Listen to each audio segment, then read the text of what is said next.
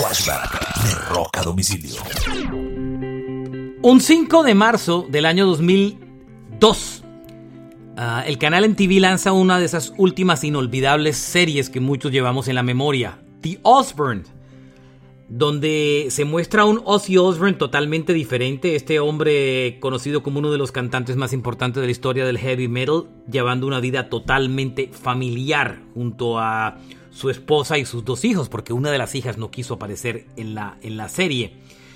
Em, entre cosas curiosas, eh, la serie terminó el 21 de marzo del 2005. Duró cuatro años, se grabaron 52 episodios.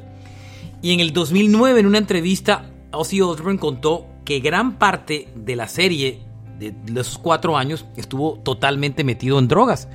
Y pues no sé si muchos se dieron cuenta o no, pero esa fue la realidad y lo confesó en el 2009. Este fue un flashback de Rock a domicilio.